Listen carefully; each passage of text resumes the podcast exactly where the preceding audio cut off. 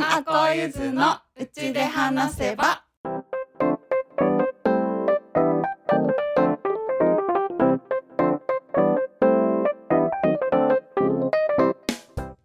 やっほーみんです。やっほーあこです。やっほーゆっちゃんです。この番組はみんちゃんあこちゃんゆっちゃんが木漏れ日の中でピクニックをしているような宇宙一ゆるいポッドキャスト番組ですちょっぴり社会のエネルギーに疲れ始めた週の真ん中水曜日に内側から華やぐような会話をお届けしています。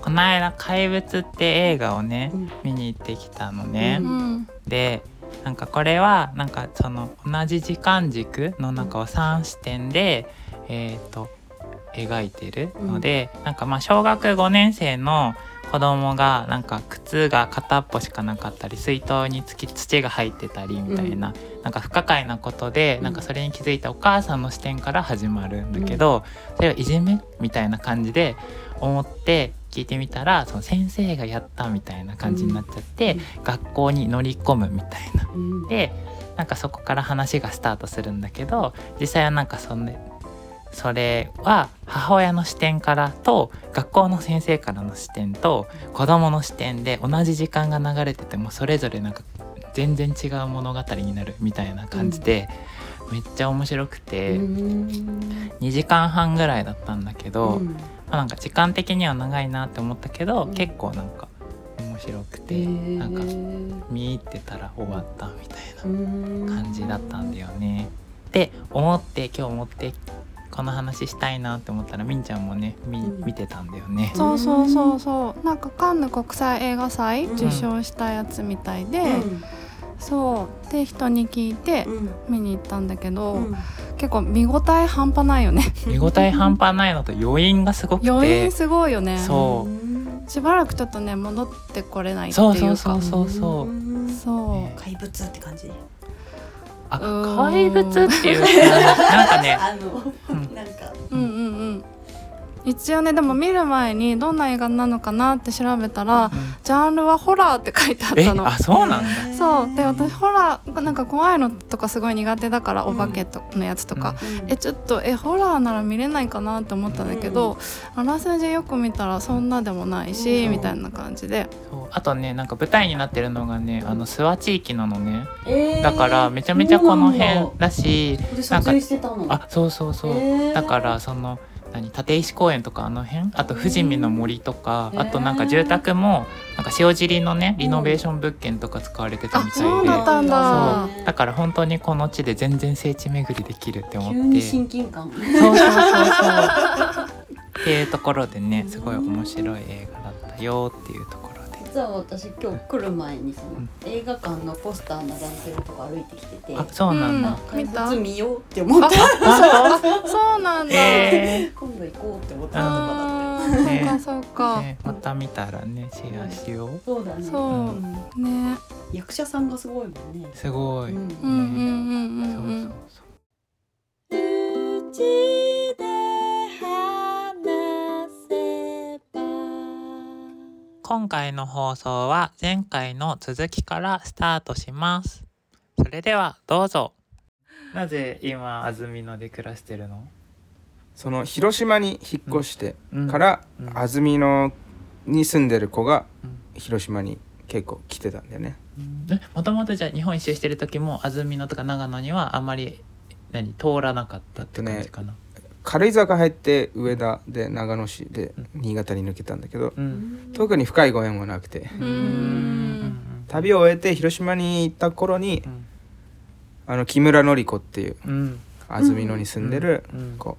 今喫茶をやってる女の子がいて、うん。その子とすごい仲良くなったんだよね広島に行った時に、うん。で私安曇野にいるから遊びおいでっていうんであの餃子ライブっていううん。餃子とライブが楽しめるイベントをうん。イラムカラプテっていううん。宿でうん。こう企画してくれて、うん。で広島から安曇野に歌いに行ったのがきっかけだったんだよね。へで初めてもうインター降りた時にーうん「なんだこの大自然山!」みたいな。へでイラムカラプテっていう本当にこう自然豊かでうん。目の前に草原が広がっててうんーうんで鳥のさえずりとかうん。虫たちのなんかこうん。草花もきうん。綺麗だし。うん。建物もすごく木のぬくもりを感じるようなうんうんこういい場所でもうね心を全部持ってかれちゃった感じで。えー。またまた雷打たれちゃった？雷は打たれてないね持ってかれちゃった。へー安曇野に持ってかれちゃったんだ。で水もとにかく感動するくらい美味しいし、ね。なん。か肌に合うっていうかうん。広島とかそっちの水よりも、うん。やっぱ長野の水の方がうん。柔らかくて自分に合う水だったし、あと人もすごい面白くて、うん。移住者も多いし、うんあうん。ー確かにね。もう変な人いっぱいいるから、その変な人好きだし、うん。自分も変な人だから、うん。なんて面白い場所なんだっていう、うんうんうん。で初めて来た月から連続3ヶ月広島から通ったんだよ。やねばやばいよね、まあ、実家が神奈川っていうのもあって、うんまあ、その辺を経由しながら、うん。で間に大阪とか名古屋でライブとか毎回入れてうん。やってたんだけど、もうあでちょうどねその回ってる時期にうん。今の長男が朝日のお腹にいて。うんもう2回目か3回目にはもうお腹にいたかな。うん。安曇野来る。だから移住先をどこにするかすごいうん。悩んでたんだよね、でツアーでピストンでいろんな場所行きながら移住先をうん。探してる。うん。で僕は実家が神奈川でうん。朝日の実家は青森、ううんん。だから広島っていうのがあまりにお互いの実家から遠い。遠い。うん。まあなんか広島じゃないよねみたいな感じもあってねうん。あとなんか体感体感の感じ、うん。なんか安心感っていうか、うんうんでいろいろ候補地はいろいろあったけど、安曇野しかないんじゃないかなみたいな。うんうんうんへーうん。でなんか安曇野に引っ越そうってうん決めて。うんで引っ越してきたのね。うん。うん。うん。うん。うん。こん。な感じですねそれが2020年に引っ越してきたかな、あそうなんだ。うん、最近だ。うん。今年で3年目。にうん。なります。へえく9月で3年だね。あそうなんだね。うん。へー。ちょうどそののりこっうん。て子がうん。イマジンフェスっていうフェスを主催してて、うん。あありがとう。うん。その広島とか北海道のミュージシャンをのりこが呼んでくれて、うん。で俺ら広島に住んでた時に、うん。こう広島からいろんな人がその長野のフェスに出演する方っていうんで、うん。みんなの車にうちの引っ越しの道具を載せて。でこう自力で引っ越してきたっていう。フェスフェスに合わせて。みんなありがとう。うん。すごい面白かったね。へえすごいね人脈がすごいね。すごいね。なんか落ち着くんだよね安曇野が。うん。で僕の地元の神奈川の中井町っていうとこもうん結構周りに山が山に囲まれてる、まあ、秦野と秦野とか。肌も知ってる。秦野高校だったんですけど。あそうそうそう。あの辺盆地でこう山に囲ま平野と山に囲まれてで朝日の地元の青森も周りがこう山に囲まれてて、うん。広い平地があってって、うんまあ、自分たちが育った地元の風景にすごい近いし。とにかく田舎が好きだから俺も朝日もうん。こう自然にこう触れられるような環境っていううんうんのをすごい求めて安曇野に来たね、うん。どうですか安曇野は？安曇野最高だよね。最高。ええ多分そこは私はさ地元だからさ地元だけどさ3人はあの安曇野最高とかもうこの、ま、最高だよ。松本盆地最高の話は共通項があるんじゃない？最高だね。最高だよね。うん。うん。日本の真ん中だしね。確かに。そうだ確かに。ねうん確かに。旅人うん。なんか日本に知り合いいっぱいいるとすごい便利。ああ呼びやすいし そうそう。便利。片道3時間結構最寄りだし。うんそれはわかる。それはわかるんだよ。え？らい言っちゃう最寄りだ最寄りだから東京も名古屋も最寄りの位置にある。そうなんだ。ちょっとそれわかんない。広い。広い5時間ぐらいだとちょっとちょっと遠いかな。みたいああうん広いんだ。うん。な10時間ぐらいになるとああまあまあまあってうん感じうん。まあ。まあなんだ、まあ。うんうん。青森も青森も九州あのうん。あ山口も同じぐらいぐらいぐらいじゃんね。うんどこ行くにも。新潟もすぐ行けるし北陸もすぐ行けるし。いけるしね。すぐうん。そこはゆっちゃんと感覚が似てるね。距離距離の距離が似てる似てね。る、うん、なのにね保育園の迎えちょっと遠いなとか思っちゃうよね。えーうわ日常の。ことはね日常の。うんうんうん車でになるほど。5分に2分23分なのにな。二三3分なんだちょっと遠いなみたいな。隣だったら。いいのにってうん歩いて行ければいいのにうん口で話せばえじゃあ今その餃子とライブで生活してるって感じそうあと餃子屋とうんあと音楽教室の3本柱といううか、んそれワクワクミュージックラボっていう。うん。ああいいね。こう技術指導はそこまで教えられないけど、うん。こう感性を一緒に磨いていったりうん。掘り下げていったり。あとこうなんだろう表現っていうとこところを一緒にこう開拓っていうかね研究していったりとか。そこからなんかみんなアーティストになればいいって僕思ってて。うんうんうん。人類皆アーティスト計画っていうこう野望があって。ねいいね。ちょっと自分の曲作ってみないみたいうんうんうん。なウクレレ習いに来てる人うんうとかん。で自分の言葉で自分のこう腹から出てくるようなこう思いとかをうん。言葉に紡いで。うん。それをメロディーに乗せて歌うとすごく楽しいんだよっていう言ってやっていくとこう自分自身の本音に気づいていったりとか、うん。自分らしさとか自分を生きることにみんなつながっていくっていうか、うんうんうん。自然となんか音楽っていう枠から超えてこう生き方とか暮らし方みたいなのを一緒に研究していくみたいな研究所をこううん。ややってる。うん。やってます。うん。でそのねチラシをゆっちゃんが作ってくれたんでね。作った。アイコンも作ったね枠さんのね。ありがとうございますその説は、いやなんかさすごいさ、うん。こう人生をかけてさ島田枠という人物をさ、うん。なんかこうその注な名前からもそうだしさやってることもさその注いでんのがワクワクミュージックラボだなって思ってさ、うんなんかめちゃめちゃネネーミングもいいしさやってることもさ、うん。ワクさんだからこそしかできないことうんがちゃんと体現されててさめっちゃいいなって思うんだよね。そう。で何音楽教室って言いながらもなんか何リース作ったりとかねこの間なんだっけえっ、と自分たちで企画考えてチョコを販売したんだっけ？ウクレレ習いに来たうん。姉妹の女の子たちがうん。ウクレレ弾いたのが12回でうん。うん。庭で遊びたいって言ってうんウクレレ習いに来たけど庭に出て。うん。で彼女たちは物を作るのが好きだったからうん。庭にあるツタでリースを作ったりとか、うんそこからじゃあ音楽に絡めて家にあるもので楽器作ろうって言ってカリンバとか太鼓とか作ってて、うん。そこから派生してなんか屋台作るっていう話になって、うん。廃材で屋台を作って。作ったんだよね。作った。うん。屋台ね。柱が流木になってて、うん。で椅子をなんか天板なんかテーブルにしてこう天板乗せて、うん。で屋根をツタでこう何本もうん。つけて。んっていうこう屋台を作って、うん。じゃあせっかく屋台作ったならお披露目するなんか出店の場を作ろうって言って、うん。クリスマスマルシェっていうマルシェを企画したりとかして、うん。でそこは大人も関わって、で小学生たちがこう自分で何かこう得意なものを作ってきて、うん。それをこうマルシェって形で販売するっていうのでクッキー作ったりとか、うん。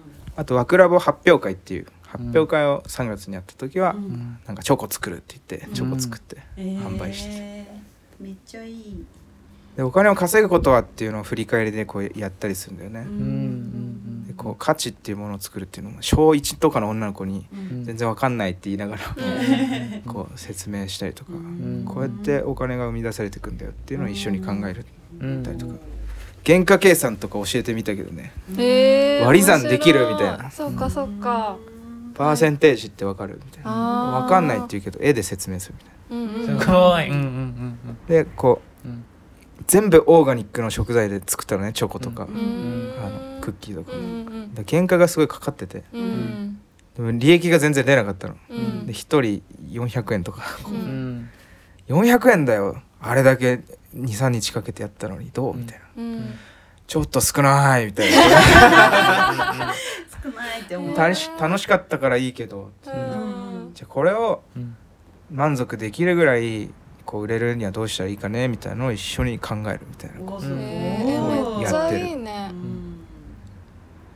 あちょっとそのワクラボでうん。今日もワクラボだったのね午前中、うんうんで今こう軽トラの荷台にキッチンカーを作ろうっていう企画をしてて、うん。あそうなんだ。そう。うんうんいや何が必要ってなった時に、うん。まあ、木材とかいろいろあるけど、うん。やっぱお金が必要だよねってなって、うん。でお金どうやって集めるっていう感じになってうん。で今日もまたお金の話をねこうしてて、うん。世の中にある仕事ってどんなのがあるって言っていっぱいあげて、それはどうやってお金が生み出されるんだろうってこううん。あげてって、うんで募金するとかうん。あと洗車するとか 車洗うとかうんこう技術とかうん。こうお願いとか、うん。あとはサービスとかっていういろんなお金を稼ぐ手段があるねって言ってうん。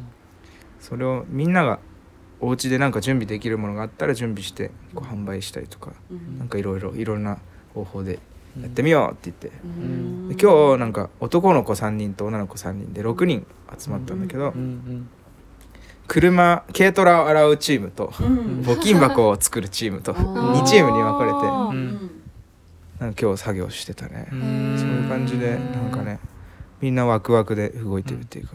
学校でそういうことを教えてほしい、ねえそれが学校になったら超楽しそうだね。ね俺も教えてるとかも何もなくて。うんこう音楽教室って言ってるけどまあ全然教育じゃなくてこう共に育むってうん。書く教育。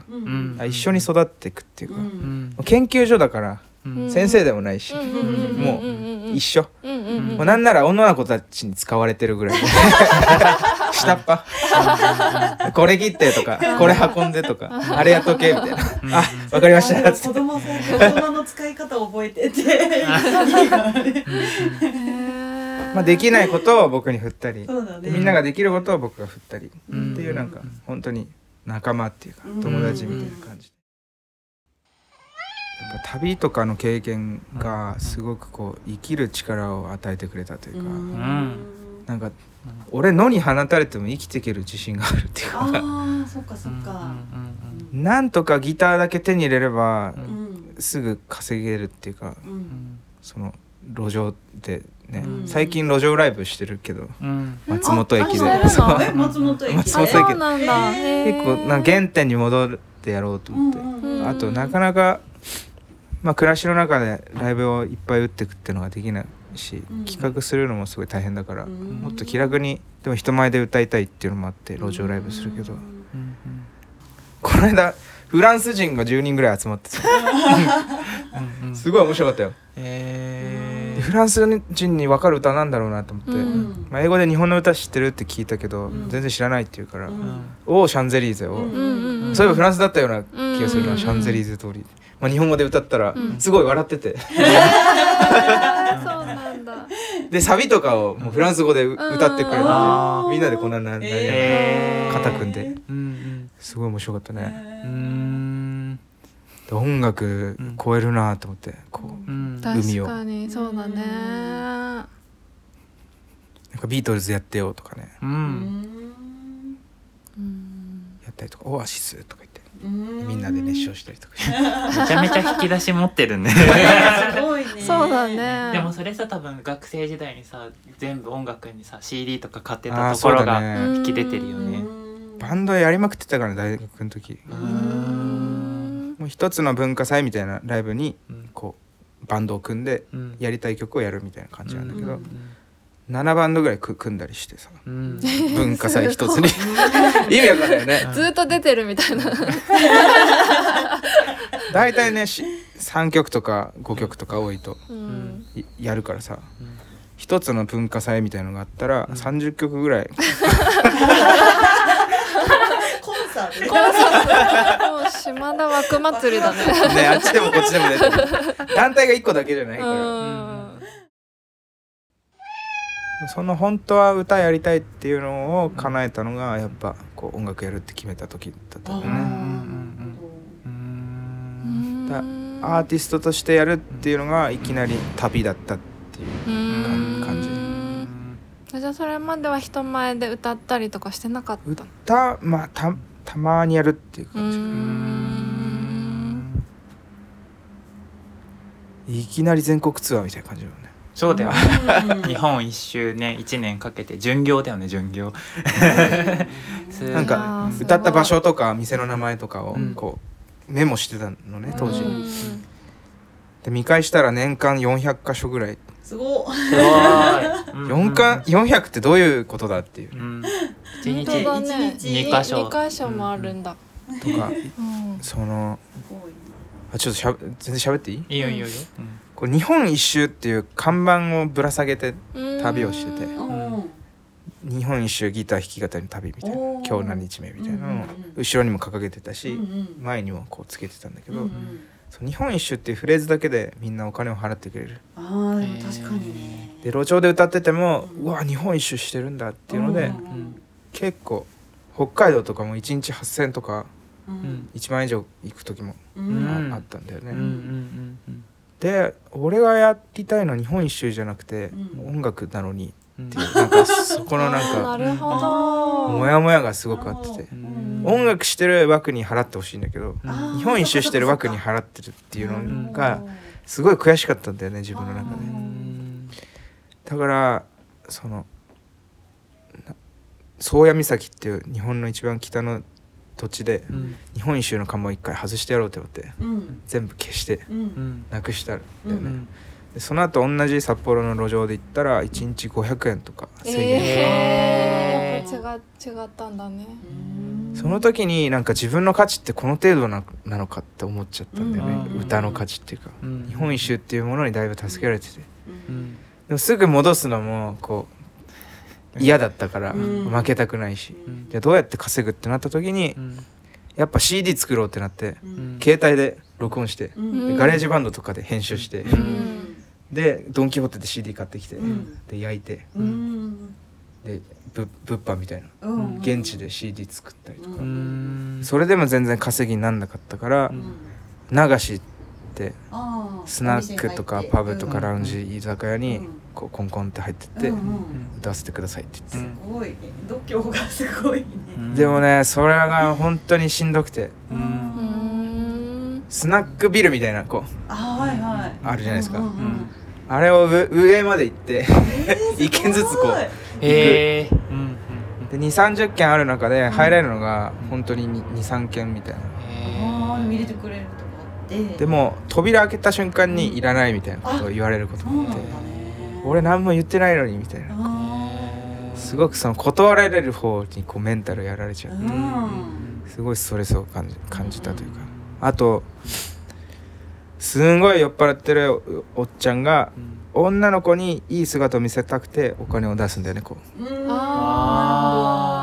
一晩で4万ぐらい稼いだ夜もあったんだけうどん。その枠に払うんじゃなくてその払ってる姿を演出するためにこう出してるってまたちょっともらいたい形じゃなかったもらいたい形じゃないし歌いたい相手じゃないっていうそうだね確かに。そんな女の子の店で酔っ払ってるおっちゃんには別に歌いたくねえなっていう。そうか。あったりとか。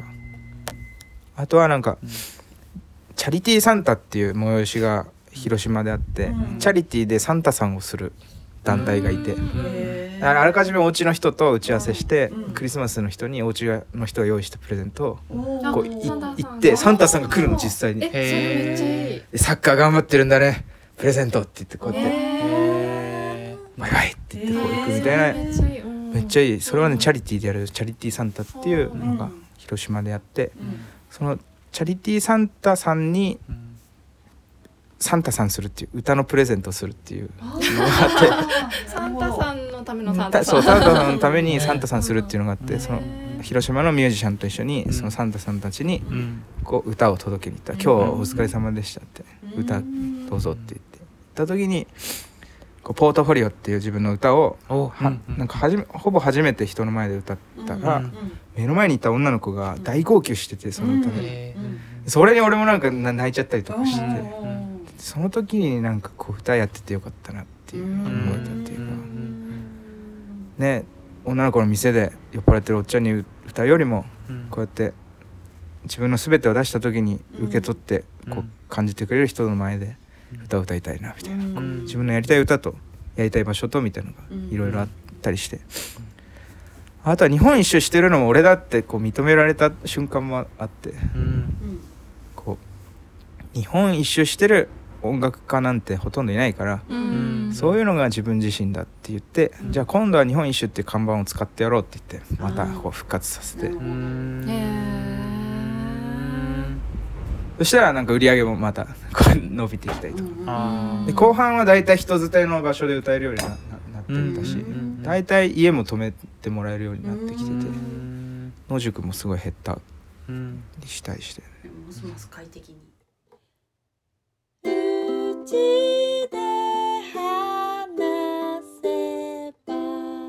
供の頃から人見知りじゃないの？そうだね。なんか聞いてたら。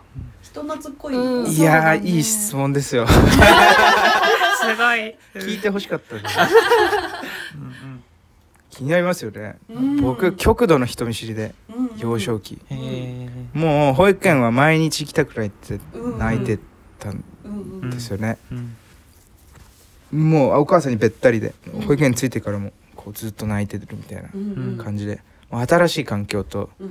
こう人見知りとっていうのはもうそういうこう苦手というか。ううん。んで一番極まってた時が、うん。こう小学校の入学式うん。でもうやっと保育園慣れてきたぐらいなのに、うん。こううん。また知らないところに行かなきゃいけないで、入学式って何なんだってなったその日はうん体調崩しちゃってうん病院で点滴打つっていう。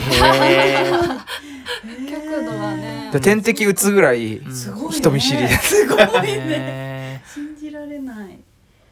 えちょっと変化のグラデーション教えてください。それが母親がすごくいろんなことを経験させたいうん。こうアクティブな母親で全然僕のことお構いなまあ構ってたのか分かんないけどうん。構いなしにうん。いろんな場所にこう俺をやらせてみるっていう。かなんかがボーイスカウトみたいな緑の少年団っていうところに行って全然知らない友達の中にうん。こうまたほ放り込まれるというか。小学1年から中学1年までラグビーラグビーをやってて。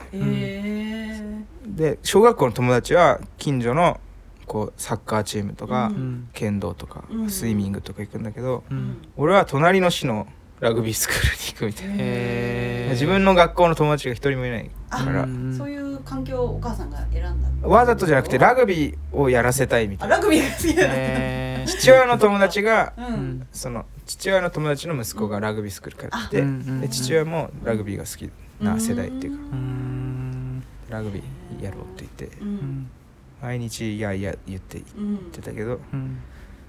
でもねそこで友達もいっぱいできたし、友達でき始めたね。うんそうだなんかうん。だんだんね人に興味を持つようにななってた。うん。あとは小学6年生の春休み卒業してから、うん。あのちびっこ与論島っていう企画があって鹿児島県の一番最南端沖縄に一番近い鹿児島県のこう離島に日本全国から子どもたちが集まってうん。そこでなんか旅をするみたいな感じで。うん。で東京からフェリー乗ってうん。大阪行って鹿児島行ってうん。与論島行くっていう。うん。3日4日ぐらいふ船の乗ってうん。与論島行ってうん。で3日4日す過ごして。うん。子っていうのをそう大学の大学生のインストラクターとうん。小学生だけで行くみたいなのがあってうん。日本全国の子どもたちと一緒にあとインドネシアの人たちとかもいて。うんそれもなんか旅旅とかううん。ん人と出会うみたいなことはそこですごく面白さを知ったりとか。うん。なんかそんな感じでどんどんどんどんこう人見知りから人にすごい興味を持つようになってったりうん。新しい環境の怖さっていうよりも、うん。その新しい環境で得られるうん。未知なるワクワクみたいな方が、うん。こう両方持ってるけどそのプラスなんか明るい方うん。の方にワクワクが向向くようになってった、うんで今でもすごいたまにうん。人見知りが出る。そうなんだ。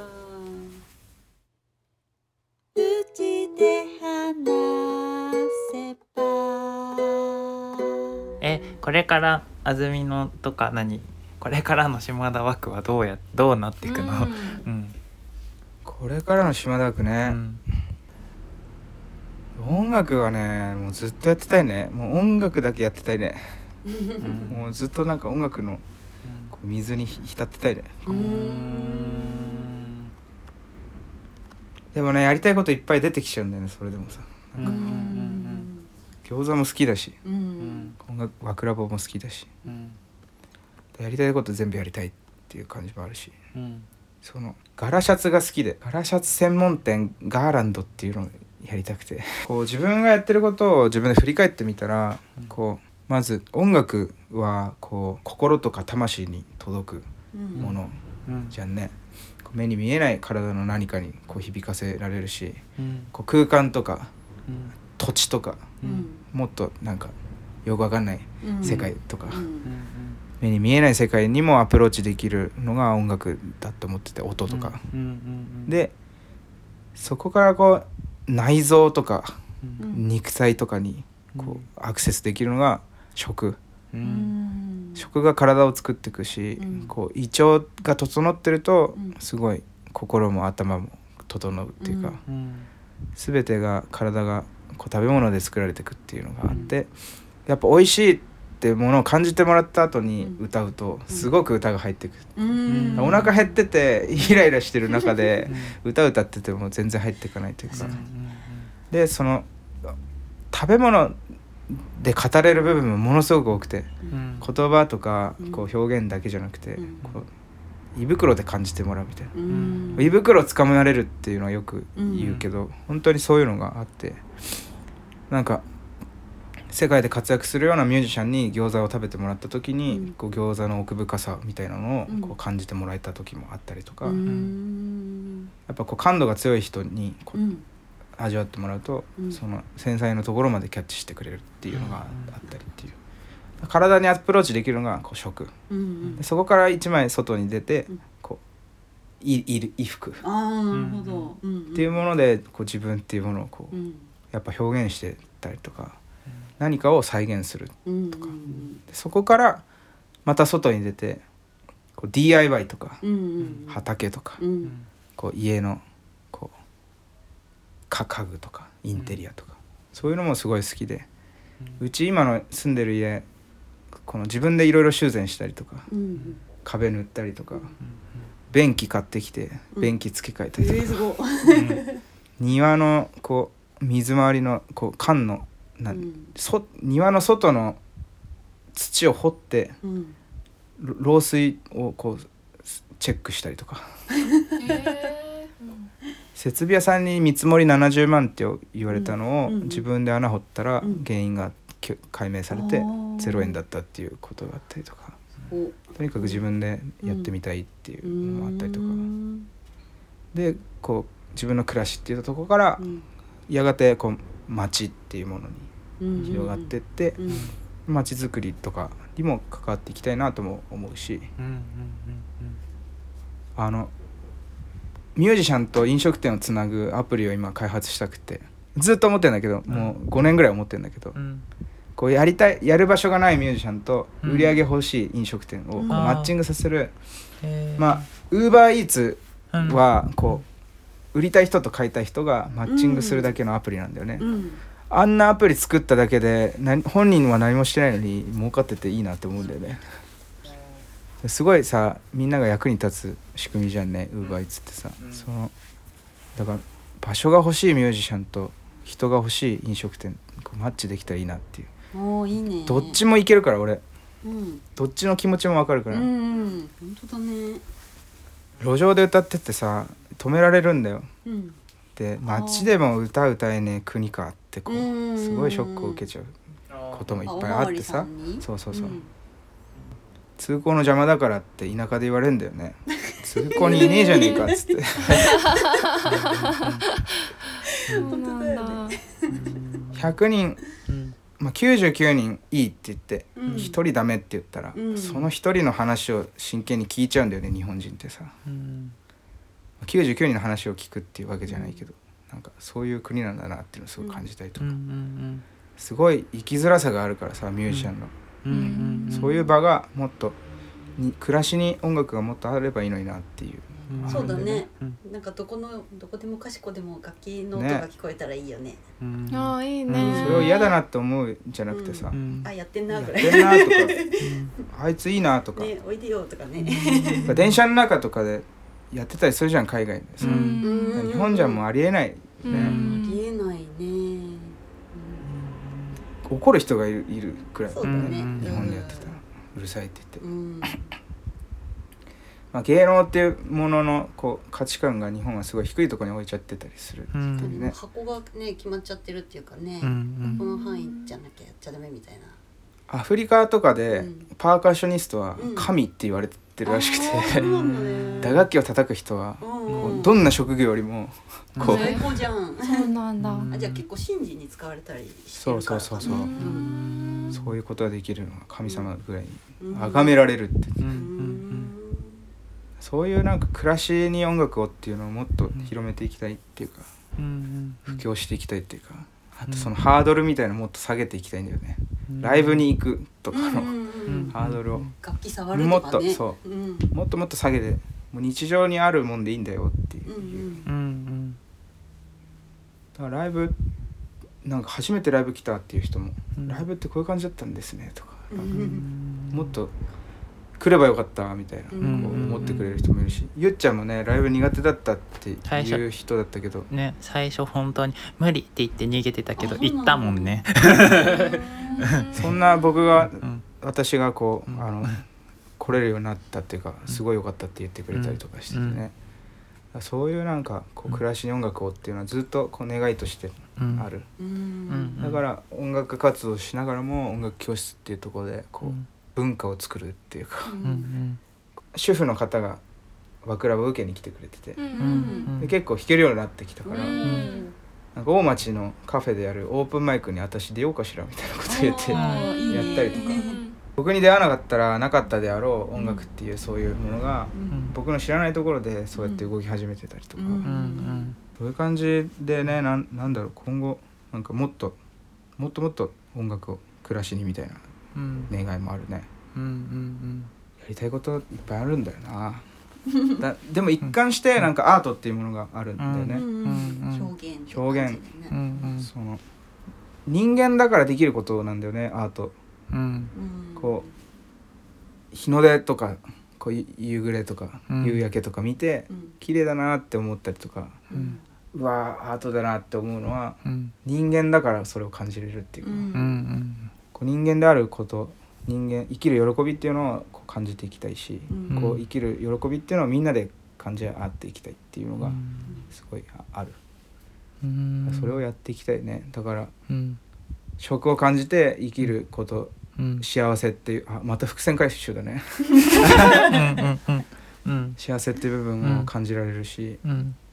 こう服で自分を表現したりとか、うん。着ることによって何かこうないろんなものをまとえるっていうか。うん。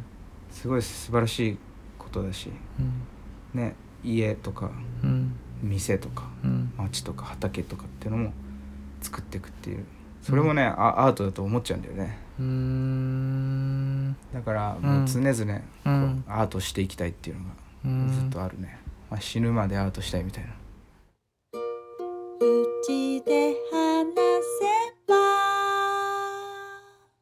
最後お知らせかな？そしたら。は。うんうんえーお知らせが2つありまして7月9日、えー日曜日かな？うん。に、えー三郷の小倉安曇野の三郷小倉のファインビューっていう温泉があるんですけど、うん。そこで、えーライブをします。うん。おううんうちの隣に芸術家薫子っていうね前にゲストでねで出てもらったあ隣ねなの？隣。と薫子ちゃんって子が隣に住んでるんですよ。やばい。絵描きの子が。